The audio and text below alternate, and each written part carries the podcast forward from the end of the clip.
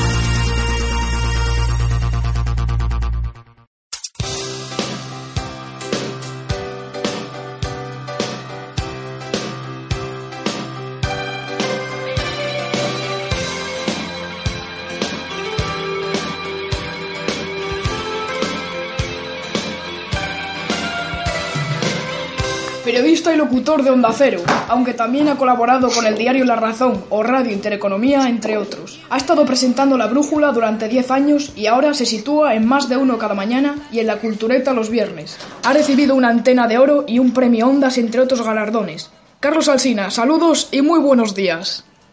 Hola, ¿qué tal? ¿Cómo estáis? ¿Cómo y cuándo empezaste en la radio? Empecé en la radio un primero de noviembre de 1990, o sea, hace muchísimo tiempo.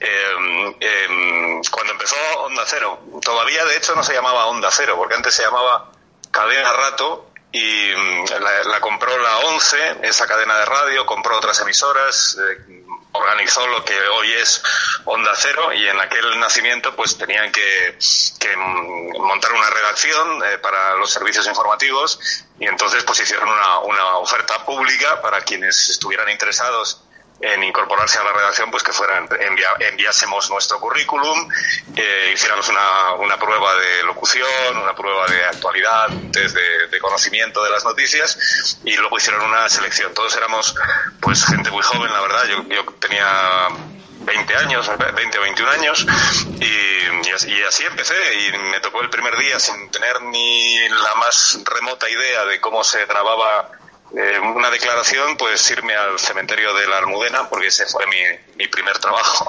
irme al día, el día de, de, los difuntos, o el día de todos los santos, irme al cementerio de la Almudena y hacer un reportajito, que así me lo dijeron, tienes que preparar un reportajito para el informativo del mediodía. Bueno, yo me dediqué a hacer preguntas de qué, qué es un reportajito, qué entendéis por reportajito, cuánto dura eso, qué tiene que tener dentro, me lo explicó un compañero que se llamaba José Ramón Arias, que sigue, que sigue en nuestra redacción, en cinco minutos y para allí me fui y pues seguramente salió fatal, pero ese fue el comienzo.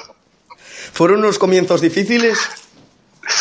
No, que va, pues fueron unos comienzos eh, muy, muy emocionantes, porque yo toda la vida había querido trabajar en la radio, pero en realidad no tenía ni la menor idea de cómo se trabajaba en la radio. Yo sabía lo que era la radio de oyente, pero no de cómo se fabricaba. Y entonces para mí era, y, a la vez todavía estaba estudiando la carrera de periodismo, entonces era como descubrir muchas cosas muy interesantes y para mí muy emocionantes a la vez. Y he, de decir que a mí me lo puso todo el mundo muy fácil. Seguramente porque éramos una redacción nueva, un medio de comunicación que están haciendo, que es seguramente una de las experiencias periodísticas más bonitas que se puede vivir, eh, con gente muy joven, eh, con algunos jefes que tenían unos pocos años más y bastante más experiencia, y que a la vez que nos iban encomendando tareas y nos iban exigiendo resultados, pero sobre todo nos iban enseñando cosas, ¿no? Y a mí me lo enseñaron todo, en muy poco tiempo y, y de una manera muy fácil. Y yo no, no sufrí en, yo creo que no he sufrido nunca eh, haciendo radio. ¿Te dedicarías a la televisión si tuvieses la oportunidad? No, no, No, porque yo creo que para dedicarte a la televisión tienes que saber hacer televisión, tiene que gustarte el medio y sobre todo tienes que ser eh, tienes que ser capaz de trabajar con mucha gente a la vez, porque son equipos muy numerosos y, y pendiente de, de, demasiadas cosas, en mi opinión, para, para lo que yo soy capaz, ¿eh? de demasiadas cosas en, en el mismo momento. Yo creo que en la televisión es muy difícil, es muy difícil hacerla bien. Y, y, te hablo, fíjate, yo trabajo en un grupo que tiene más de una televisión mm. y pues por tanto tengo, tengo, muchísimos compañeros que hacen todos los días televisión y a los que yo veo en televisión y a los que admiro mucho porque me parece muy difícil hacer bien la televisión. Tienes que estar pendiente de demasiadas cosas y yo lo único que sé hacer es la radio, que es más pequeñita, eh, somos menos, dependes de menos circunstancias simultáneamente y creo que eso hace posible que el, producto que le llega al oyente es mucho más personal, es, mucho más el que está hablando en ese momento. Y porque depende mucho menos, pues, si el foco está bien puesto, si el realizador ha estado atento en ese momento, si por el pinganillo te han dicho algo que debían haberte dicho, bueno, de, todo eso que, que, que, dependes en televisión. Entonces, eh, la respuesta creo que es, hombre, salvo que un día me obliguen o no me quede más remedio porque no tenga otra forma de ganarme la vida, pues eh, te digo que te digo que no, pero también te digo que sería una locura que a mí me, me encomendasen un programa de televisión porque no sé hacerlo, simplemente. ¿Ficharías por otra emisora que no fuese Onda Cero? Pues en este momento no, la verdad, porque ya llevo, yo llevo muchos años en Onda Cero, eso crea mmm, unos vínculos que van bastante más allá del, del trabajo que haces cada día, son vínculos de carácter personal, emocional, sentimental, eh, histórico, que, que hombre, si, si, yo estuviera mal en Onda Cero, me podría plantear irme a otro sitio, si se diera la ocasión, la ocasión, y la oportunidad, que tampoco se sabe nunca, ¿no? Pero yo en este momento estoy muy a gusto donde estoy, creo que se reconoce el, el, trabajo de muchos años y el, y el trabajo que seguimos haciendo todos los días y, y las ganas que tenemos de que esto eh, salga para adelante y salga bien, y para mí Onda Cero en este momento tiene algo que no podría tener ninguna otra cadena de radio y es mm. que yo conozco a todo, a, a, casi todo el mundo. No te voy a decir a todo el mundo porque somos una cadena muy amplia y muy grande, pero a casi todo el mundo en Onda Cero, no solo en Onda Cero en la central, sino en Onda Cero en las, en las capitales de provincia, en los sitios en los que hemos hecho programas y, y todo eso, pues, pues yo creo que pesa mucho a la hora de, de decidir dónde uno, dónde trabaja uno y si donde uno está trabajando está reconocido, está a gusto y el, y el trabajo está saliendo bien, pues mmm, no me parece necesario ni plantearte la necesidad de irte a otro sitio, ¿no? Hmm. ¿Te quedas con la brújula o con más de uno? me quedo con más de uno, claro. Yo siempre me, yo siempre me quedo con lo que estoy haciendo en cada momento. La brújula ha sido una experiencia, pues profesionalmente muy enriquecedora y muy, y muy saludable y muy reconfortante y en la que yo creo que hemos crecido mucho todos los que hacíamos ese programa durante 10 años y que ha establecido un vínculo con los oyentes de ese tramo horario de, de nuestra cadena pues muy especial en el que nos hemos identificado mucho con una determinada manera de entender la información, la actualidad y el, y el tempo y el clima de esas horas de, de la noche o de la tarde-noche, pero es una, pero es, forma parte de mi currículum y de mi experiencia, pero también de mi pasado. Y para mí lo, lo importante siempre es el programa que te que hacer al día siguiente. Fíjate, ni siquiera, ni siquiera te digo el que has hecho en el, en el día, porque una vez que termina el programa que has hecho, tendrá las consecuencias que tengas, se seguirá hablando de él o no, habrá habrá habido una declaración que recoja no sé quién, pero lo importante ya para ti, tu obligación es pensar en el programa del día siguiente. Mira, a mí, a mí una persona que sabía muchísimo de radio y que tenía mil veces más experiencia que yo hace muchos años, eh, un día que yo debutaba en otro programa me dijo, mm, eh, de esta manera. El, el primer programa puede salirte muy bien o muy mal eh, si sale muy bien, estupendo, pero te da igual porque mañana tienes que hacer otro. Y además tienes que intentar que te quede igual de bien que el de hoy. Y si te sale muy mal, pues, pues tampoco te, tampoco te preocupes en exceso porque mañana tienes que hacer otro. Y seguramente te saldrá un poco mejor que el de hoy si te ha salido tan mal como tú crees, ¿no? Pues yo creo que este es el, este es el planteamiento. El, el, programa para mí importante hoy pues es el que tengo que hacer el lunes, ¿no? Y, todo lo que ya he hecho pues forma parte, pues sí, de mi, de mi experiencia, de lo que yo soy profesionalmente, de lo del estilo que uno tiene, pero, pero ya pasó. Eh, Carlos, ¿es difícil emitir un programa a las 6 de la mañana? Bueno, no, técnicamente consiste en que abren el micrófono, ponen la sintonía y para adelante. no tiene más, no tiene más dificultad el de las 6 de la mañana que el de las 6 de la tarde en ese sentido. La única, difíciles y fáciles son todos. Y yo creo que todos los programas en, en cualquier hora del día eh, tienen sus ventajas para el que los hace y tiene sus inconvenientes. El, inconveniente que tiene el de las 6 de la mañana, pues es que no te levantas ni siquiera a las 6 de la mañana, que ya es una hora bastante temprana, pues tienes que eh, amanecer bastante antes, tres y media de la mañana, 4 de la mañana como máximo, tienes que, tienes que desplazarte, llegar, organizar un poco el programa, saber lo que vas a decir.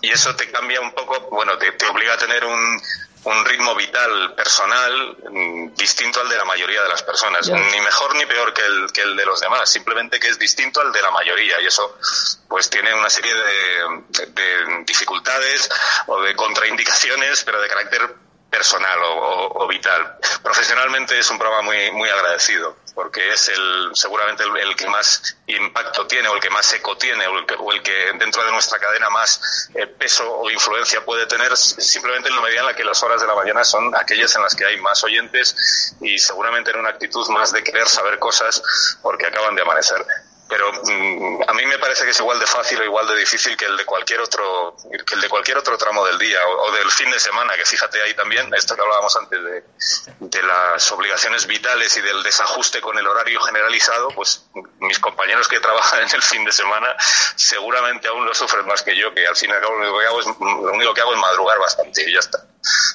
¿Cómo explicarías qué es la cultureta? La Cultureta es un...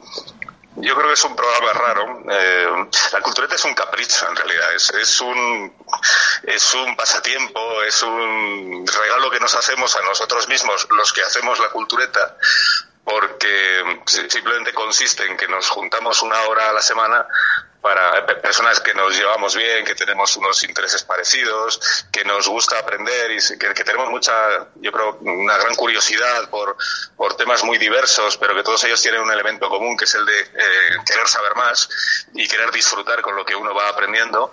Y, y, en ese, y en eso consiste, nos juntamos un día a la semana, que es el viernes, a las 11 de la noche, durante una hora o una hora más el añadido, para hablar de, de temas de los que no hablamos en, en, el, en nuestras otras ocupaciones el resto de la semana, de, esos temas no solemos hablar en los programas o en, o en los trabajos que desempeñamos durante el resto de la semana, y, nos lo pasamos bien. Y, pretendemos que quien nos escucha se sienta parte de ese grupo de amigos que se juntan para hablar de cosas que les interesan con buen humor. Y, ya está. Y mm, luego el programa tiene su trastienda y tiene su eh, tiene su elaboración, que también la hay, aunque aunque menos que seguramente otros programas. Y tiene un, estilo que yo creo que es el es, es, un poco autoparódico el programa. Y de hecho el título va en esa dirección. ¿no? Es un poco reírnos de nosotros nosotros mismos en la medida en la que pretendemos mm, aparecer como gente ilustrada y gente leída y gente que está a la última de las series y de las películas y que además tenemos un punto de vista que no es el del mainstream o el de la mayoría, es decir, que somos o son mis, mis contertulios un poco culturetas o un mucho culturetas, que no significa que seamos eh, particularmente cultos. Este es el estilo, o esta es más que el estilo, la, filosofía del producto, ¿no? o, del, o del invento, más que el producto. ¿A quién te gustaría entrevistar que todavía no lo has hecho? Eh, al rey, que no ha dado entrevistas y, no estaría y estaría bien que, algún día pues, se pudiera hacerle una, se pudiera hacer una entrevista al rey eh, pues a Donald Trump me parece que sería muy interesante entrevistarle en, en este momento para para hacerle algunas preguntas que creo que son pertinentes e interesantes o yo qué sé, pues de, figuras así de la, de la actualidad. El Papa sería una buena entrevista también. El, Papa con algunas de las decisiones que viene tomando y sobre todo con las decisiones que no ha tomado y que, y que parece que sí que las ha tomado, pero que no las ha tomado. Esa sería otra buena figura, ¿no? Y, no lo sé, a mí me interesa seguramente más en el día a día, en el programa de, de la mañana, eh, entrevistar a quien ese día es, es noticia, que puede ser un gran relumbrón, una gran figura de la actualidad puede ser un ciudadano común y corriente que le ha pasado algo verdaderamente interesante, ¿no? Por eso tampoco, tampoco soy yo mitómano en ese sentido, de moriría por entrevistar a Obama, pues depende de lo que Obama tenga que decir. Hmm. ¿Tienes amistad con Carlos Herrera? Bueno, amistad, sí, no, depende de lo que uno entienda por amistad. Tenemos un, una relación personal y profesional de muchos años en Onda Cero y de coincidir en mil sitios, nos llevamos, creo que muy bien. Esto habría que preguntárselo a él también, pero yo creo que siempre nos hemos entendido muy bien, siempre nos hemos respetado y, en mi caso yo admiro profesionalmente a, Carlos Herrera. Me parece que la, me parece que es un radiofonista pleno y que eso es muy difícil de encontrar hoy en día. Es, es una persona con una capacidad para, para crear climas en la radio, para eh, presentar eh, de una manera personalísima todo lo que hace a, sus oyentes, con un sentido del humor que es innato en él y que le sale solo, y, con, un, y con un criterio periodístico, pues, pues juntado todo eso, a mí me parece que es una, una figura enorme dentro de la radio española. Y yo he tenido la suerte de trabajar con él, de, aunque en la misma cadena, aunque no haya sido el mismo programa, de coincidir con él, de coincidir en viajes que hemos hecho y creo que tenemos una relación estupenda. Mm. otro día le llamas a él y le preguntas.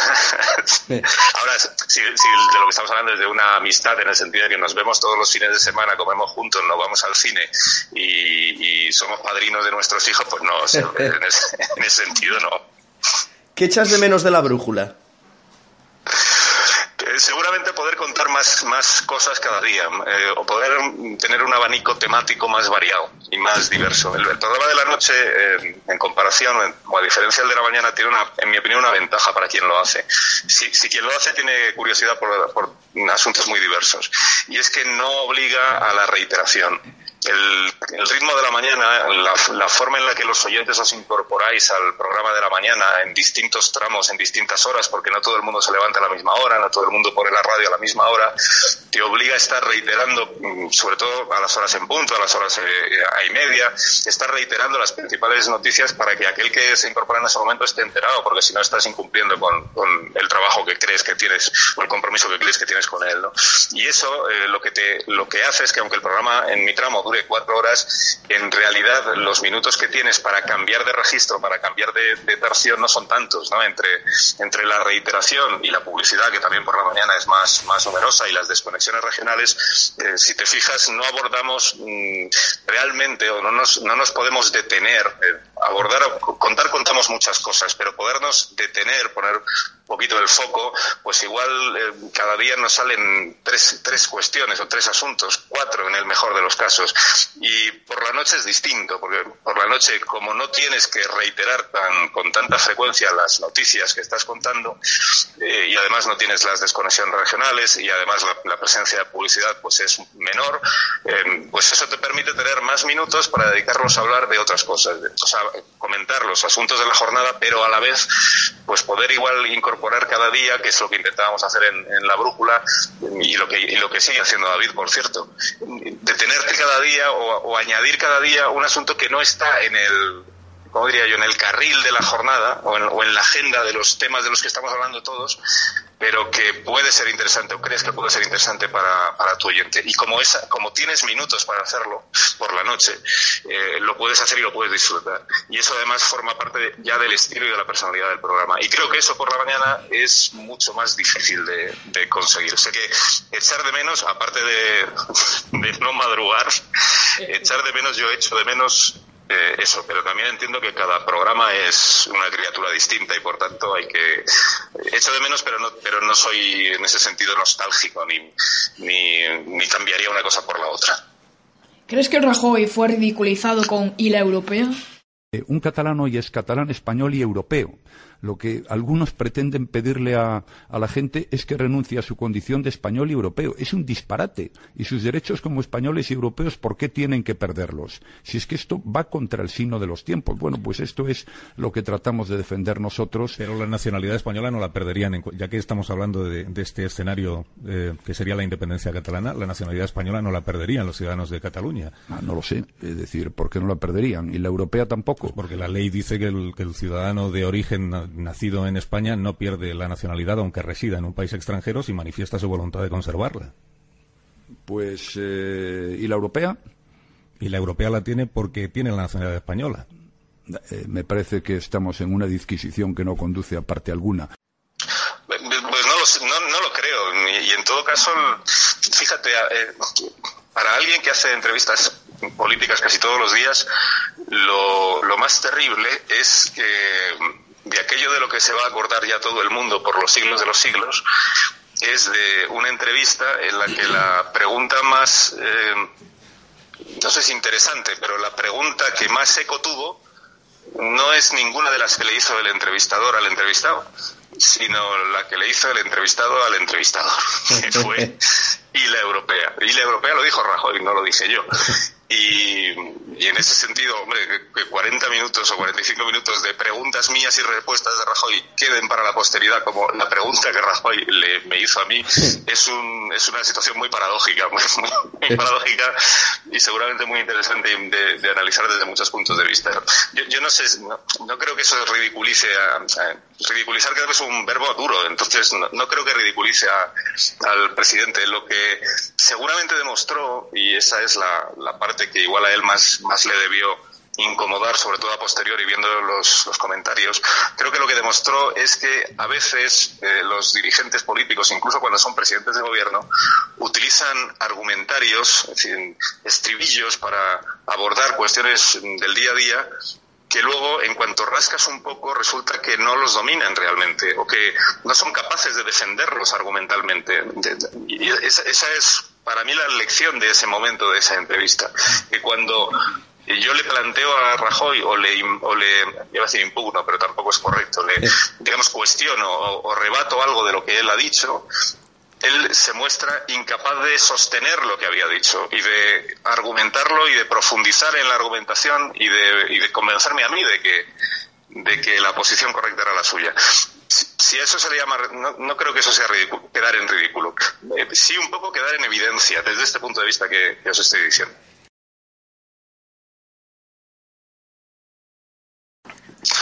Bueno, si los eh, ciudadanos así lo han decidido, pues, o, el Parlamento así lo decide en su momento, pues será que el Parlamento lo que. Yo, a mí estas preguntas me resultan muy difíciles de, contestar por una cuestión de pudor. De pudor y de, si quieres, un poco de, humildad intelectual. es que, ¿quién, ¿quién, soy yo que lo, que lo único que hace es un programa de radio todos los días, contando un poco cómo ve la actualidad? Para decidir quién está capacitado y quién no para presidir el gobierno de España. A mí me parece muy difícil mm, responder a, una pregunta como esa. Yo creo que Rajoy ha hecho, pues ha tenido aciertos y, ha tenido pues errores desde mi punto de vista, que seguramente desde el punto de vista de mi madre pues será justo al revés o será distinto. desde el punto de vista de Rajoy ni te cuento. Entonces, yo sí le he hecho, sí he hecho de menos en, en Rajoy una, una cierta idea de de para qué quiere gobernar. yo, entiendo que cuando alguien hace de la política su, su vocación, su profesión y su vida profesional, eh, debe de ser porque entiende que la política sirve para, para llegar al poder desde luego, pero para luego desempeñar ese poder o utilizar ese, ese poder, esa capacidad para cambiar cosas en una determinada dirección o para, para llevar adelante una idea de país o, porque crees que, eres capaz de llevar a tu nación hacia un, en, un determinado, en una determinada línea o hacia un determinado rumbo, hacia un determinado punto, ¿no? Y eso sí se lo he echado siempre de menos a Rajoy, una, una cierta ambición de, de, saber qué quiere hacer con, con España una vez que llega al gobierno. Ya ha estado cuatro años gobernando y yo creo que durante cuatro años su intención o su, su ambición ha sido sacarnos de la crisis económica. De acuerdo. ¿Y qué más? ¿Y qué más? Y cuando preguntas ¿y qué más? Igual no hay una respuesta muy clara, ¿no?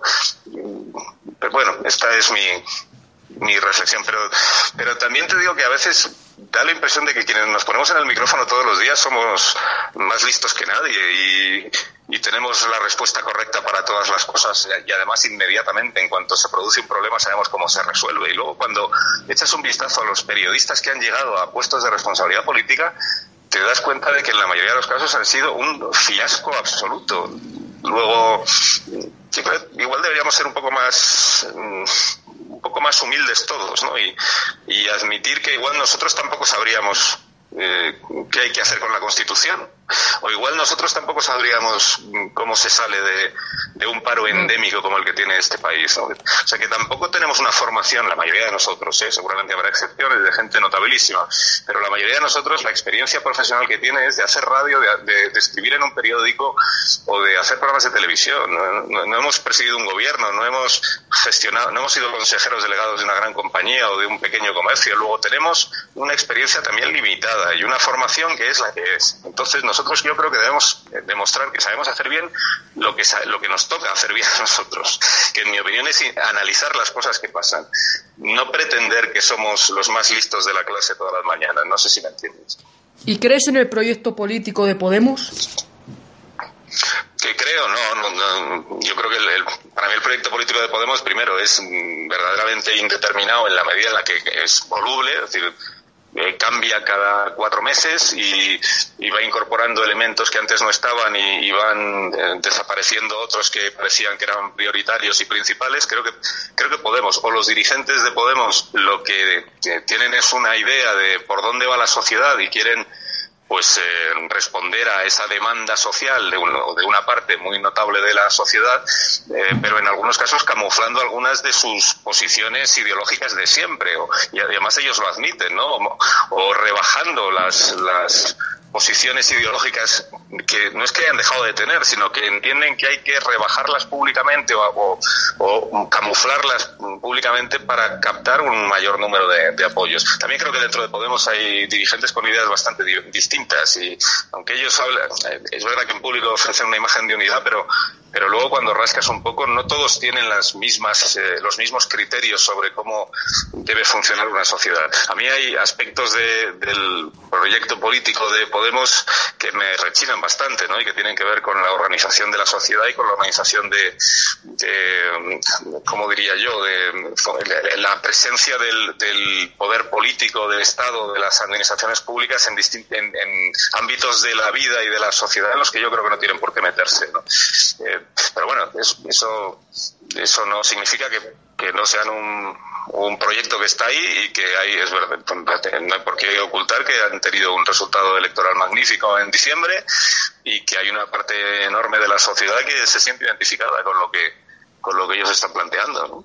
¿Las medidas económicas del PP favorecen a la población española? Pues algunas yo creo que sí y otras pues, eh, pues entiendo que no. Yo creo que es un poco pronto para, para hacer el balance de, de cómo ha, qué efecto han tenido las medidas económicas, porque raramente las medidas económicas mm, se, percibe su resultado en, en, unos meses, ni siquiera en, en, unos pocos años. Y creo además que es bastante mm, incorrecto mm, poner el foco únicamente en España, como si España fuera una eh, burbuja, es una palabra igual poco poco adecuada o, muy adecuada en el caso de España. Como si España fuera una, burbuja que está al margen de lo que pasa en el resto del mundo, en el resto de la zona euro, en el resto de la Unión Europea.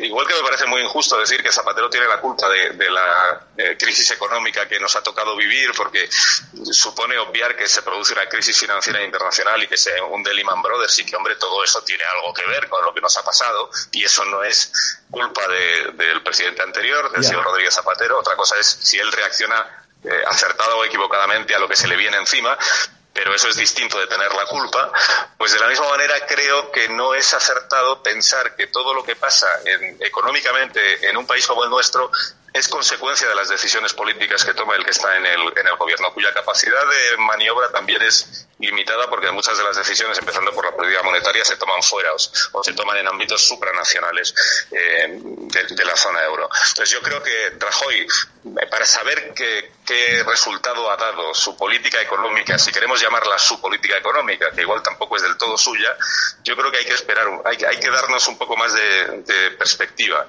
Y a mí me parece que el paso, es verdad que el paso de los años va en contra de, o está muy peleado con esto que a lo que nos dedicamos, que es al día a día decir quién hace bien y quién hace mal las cosas pero creo que es necesario mm, tomar un poco de distancia y de perspectiva para ver eh, por dónde por, por, dónde ha ido la por, por, dónde han ido los resultados en estos últimos cuatro años la situación yo creo que sigue siendo económicamente bastante endeble eh, pero también me parecería absurdo negar que la situación económica hoy del país es mejor que la que teníamos a finales del año 2011, ¿no? En algunos aspectos la deuda pública, pues estamos mucho peor que entonces, pero, pero también porque entonces teníamos otros desequilibrios que ahora lo son menos, ¿no? Entonces, bueno, mm, no sé si esto responde a tu pregunta, pero, pero me parece difícil dar un sí o un no como respuesta a una, a una cuestión como esa. Hmm. ¿Crees que la política de comunicación del Partido Popular es un auténtico desastre? Mira, esa pregunta sí me parece más fácil de responder. yo creo que lo que llamamos la política de comunicación del, del gobierno del Partido Popular y, también del Partido Popular, sí, em, ha sido un desastre por lo menos durante tres años y medio de, la anterior legislatura. un desastre, entiéndeme. También debe ser muy difícil em, hacer una política de comunicación mm, eficaz o o acorde con los tiempos que corren eh, cuando dependes de que el jefe quiera participar de esa política de comunicación. Y el jefe se llama Mariano Rajoy y es, o ha sido hasta ahora, o hasta hace poco, mm, muy reacio a todo lo que tiene. Yo creo que nunca le ha dado la importancia que hoy tiene la, la comunicación, no solo la política de comunicación, sino la comunicación, los medios de comunicación, los programas de televisión y de radio, las redes sociales. Yo creo que Rajoy mm, ha, estado de espaldas a todos los cambios que en esa materia se han ido produciendo en, en España, porque seguramente él siempre ha creído somos un poco anecdóticos en, para lo que es la actividad política. O sea que bueno, los medios estamos ahí y hacemos debates y decimos qué bien lo de hoy, qué mal lo de ayer, este señor no sabe, este señor sí sabe, hacemos tertulias, pero que luego la gente va por otro lado, que la, o que la sociedad es otra cosa y sobre todo que la actividad política es otra cosa. Yo creo que a, a, fuerza de, de disgustos ha acabado entendiendo que todos formando, formamos parte de lo mismo, y que todo es la misma realidad, y que cuando uno gobierna un país, seguramente entre sus primeras obligaciones, si no la primera, está la de dar la cara y explicar lo que uno está haciendo, y, y explicar lo que hace y, someterse a las preguntas de los, de los medios de comunicación, y dar entrevistas, pero no porque, porque eres un presidente generoso que has decidido dedicar una mañana a que te entreviste un señor en la radio, sino porque es una de tus obligaciones responder a las preguntas, comparecer en los medios. Y en ese sentido creo que efectivamente la política de comunicación ha cambiado radicalmente en los últimos seis meses, sin que eso signifique que todos los problemas que tiene el PP deriven de haber tenido una política de comunicación equivocada. Yo creo que tiene otros, otros problemas bastante más graves que su política de comunicación. ¿Cuál crees que es el pacto político más inteligente? Entre los partidos que se presentan a las elecciones, dices. Sí. Ah, el pacto más inteligente, pero ¿para quién? Porque para todos los españoles. bueno, es que los españoles somos una. Los españoles como vamos a ver, es que esta es una cuestión muy muy interesante y estos cuatro meses yo creo que nos han enseñado cosas. Los españoles es un es una expresión que podemos utilizar tú y yo si queremos, pero que no sabemos muy bien qué significa, porque cada español mm, es un mundo y cada español que vota a un partido político lo que quiere es que gobierne su partido político y dentro de los que votan al mismo partido político los hay que ven con mejores ojos el entendimiento con un partido rival determinado que otros que lo que ven es imposible el entendimiento con ese partido político determinado. Es decir, que los votantes tampoco tienen todos el mismo criterio, ni siquiera los votantes, por ejemplo, eh, no todos los votantes del PSOE creen que hay que pactar con el mismo. hay votantes del PSOE que seguramente ven más eh, mejor para España un acuerdo con el PP, hay otros que verán muy interesante lo que hizo Sánchez con Ciudadanos y hay otros que creen que lo suyo es un giro hacia la izquierda pactando con Podemos. Entonces, claro, decir qué es lo mejor para los españoles, qué, buena pregunta, porque no tenemos herramientas para saber realmente. Hay una, hay una encuesta del CIS, que es lo más aproximado que tenemos a un dato objetivo, de qué pactos ven mejor y peor los los ciudadanos españoles. Y ni siquiera de ahí te sale una idea clara de, qué es lo que están reclamando. A mí lo que sí me gustaría es que los partidos políticos fueran capaces de de hacer debates serios de, antes de llegar a, las conclusiones. De, esto que dicen de no tenemos vetos, no tenemos líneas rojas, no, sí, lo que tienen es, son muchos prejuicios a la hora de, sentarse a hablar con los demás y de reconocer que los demás a veces tienen ideas interesantes aunque no sean de tu cuerda ideológica. Y esto sí creo que nos falta y sí creo que se ha demostrado en, en los últimos cuatro meses. Al final el, el pacto mejor para los españoles es aquel, yo entiendo, que refleje mejor el sentir general de los ciudadanos país, es decir, aquel que tenga pues una mayor eh, un mayor respaldo social o parlamentario en este caso. Pero claro es que los españoles que dices tú hemos ido a las urnas y hemos eh, hemos eh, alumbrado un parlamento en el que las sumas son muy complicadas, son muy complicadas. Y si a las sumas que son complicadas le sumas los prejuicios de todos los de todos los partidos, pues te sale lo que al final te ha salido, que es que ahora tenemos que volver a las elecciones a volver a decir qué queremos que pase, pero como cada uno decimos lo que queremos que pase lo que quiero que pase yo, pero mi vecino igual quiere que pase una cosa completamente contraria, pues, eh, pues igual sería un parlamento tan complicado como el, como el anterior. ¿Crees que debería de haber elecciones en Cataluña para decidir la independencia? No, es que la, la, independencia no se puede, no es eh, opcional en este momento. Yo creo que tenemos unas, unas normas eh, que son las que rigen la convivencia de todos los que vivimos en España y que por tanto hay que ceñirse a esas normas. El, el, el afán de, o el anhelo de, que tu territorio sea independiente, pues está muy bien, es perfectamente aceptable siempre que se ajuste a esas normas. Entonces, para que los ciudadanos de un único, una única comunidad autónoma o un único territorio puedan decidir si forman parte o no de España, eh, en este momento no, no se puede. Lo que hay que hacer es cambiar la norma que tenemos, que la norma que se llama Constitución. Entonces, la Constitución se cambia pues por los procedimientos que la propia Constitución establece, que consisten básicamente en que la mayoría de la sociedad española esté de acuerdo en, modificarla. Entonces, los independentistas en Cataluña que desean poder decidir sobre su integración o, pertenencia a España tienen un camino y lo conocen desde hace mucho tiempo, saben perfectamente cuál es. Es convencer a la mayoría de la sociedad española de que se cambie la Constitución para que se deje en sus manos la decisión de qué pasa con, con Cataluña. Ese es el camino. Y ya lo han intentado y vinieron al Congreso de los Diputados a intentar persuadir a la mayoría del Parlamento, a la mayoría de la Cámara, de que se produjera esa situación. Como la mayoría del Parlamento, es decir, la mayoría de la sociedad española, no lo vio con buenos ojos, pues ahí decayó el, el proyecto. Pero, pero porque la mayoría de la sociedad es la que decide qué se hace en cada momento, incluida la, la integración territorial de, de, la nación. Entonces, una, consulta eh, solo a los catalanes para decidir en qué consiste España, pues no es en este, momento, en este momento y con esta constitución no es legal, no es aceptable y por tanto no hay por qué aceptarla. Y Carlos, sabiendo todo esto, ¿no has pensado en presentarte a la política? No, en absoluto, por, por esto que te decía yo antes. Yo creo que cuando, cuando los periodistas acaban en política, muy a menudo suele ser porque durante su actividad periodística mmm, fueron abandonando un poco el periodismo para entrar en el activismo político, que es una ocupación perfectamente legítima, pero distinta, tal como yo lo veo, muy distinta de la actividad periodística. Y creo que conviene que tengamos, bueno, yo por lo menos intento tener clara esa diferencia. Yo no soy un activista político, ni, siquiera me considero capacitado como para ser un guía ideológico de nadie. Yo soy un, eh, yo para empezar soy un señor que hace radio y, y como el programa de radio que hace tiene que ver con la actualidad y con las noticias, pues, pues hago periodismo.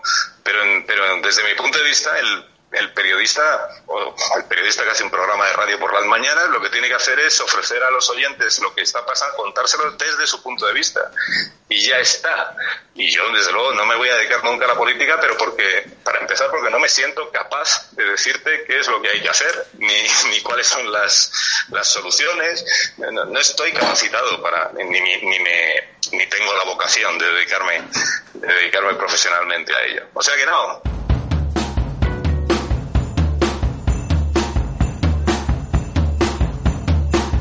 Bueno, Carlos, hemos llegado al final de la entrevista. Muchas gracias por habernos atendido. Gracias a vosotros. Hasta otro día.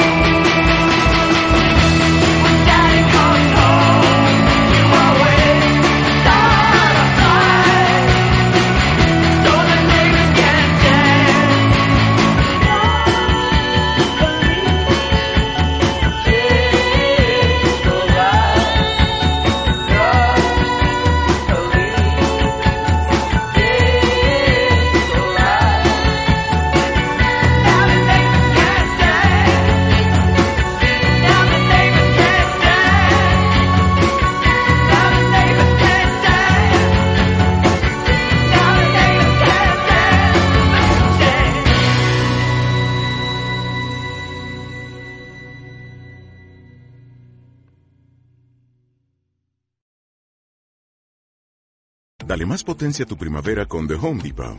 Obtén una potencia similar a la de la gasolina para podar, recortar y soplar con el sistema OnePlus de 18 voltios de Ryobi desde solo 89 dólares. Potencia para podar un tercio de un acre con una carga. Potencia para recortar el césped que dura hasta dos horas. Y fuerza de soplado de 110 millas por hora. Todo con una batería intercambiable. Llévate el sistema inalámbrico OnePlus de 18 voltios de Ryobi. Solo en The Home Depot. Haces más. Logras más.